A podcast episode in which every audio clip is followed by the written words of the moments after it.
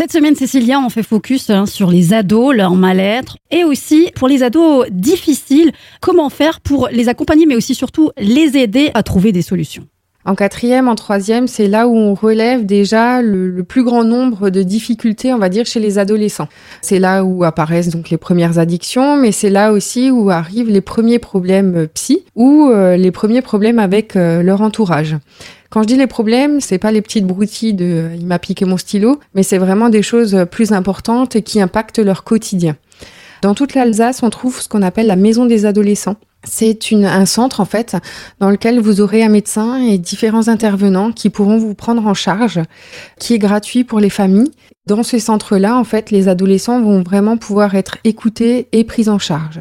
À partir du moment où on se rend compte que les problèmes sont plus importants au niveau euh, psychologique, il existe aussi ce qu'on appelle Adosphère qu'on trouve à Roufac et qui peut même proposer en fait des séjours où euh, les adolescents du coup sont pris en charge jour et nuit pendant des fois même plusieurs jours ah oui. pour essayer un petit peu de contrôler, de comprendre qu'est-ce qui va, qu'est-ce qui va pas. Il faut, il faut qu'il y ait déjà un vrai problème qui a été distingué par un médecin alors il y a plusieurs étapes. Effectivement, euh, il y a des jeunes qui peuvent être envoyés par leur médecin à partir du moment où il y a eu des tentatives de suicide ou d'autres choses. Et du coup, là, il y a des prises en charge qui peuvent se faire rapidement. Mhm. Et il y a d'autres euh, difficultés qui, elles, peuvent être prises euh, sous forme de rendez-vous de manière plus ponctuelle. Mais il faut savoir qu'il y a des établissements justement qui peuvent prendre en charge jour et nuit l'adolescent qui ne va pas bien et qui peut se mettre en danger. Mhm. Donc ça, c'était Adosphère, par exemple.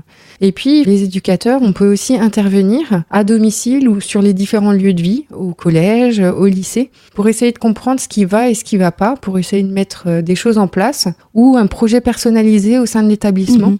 qui pourra aider l'ado qui a des difficultés scolaires ou de comportement ou ce genre de choses. Demain, Cécilia, on va grimper en âge puisqu'on va parler des étudiants. Eux aussi ont parfois besoin d'aide et d'accompagnement. À demain. À demain.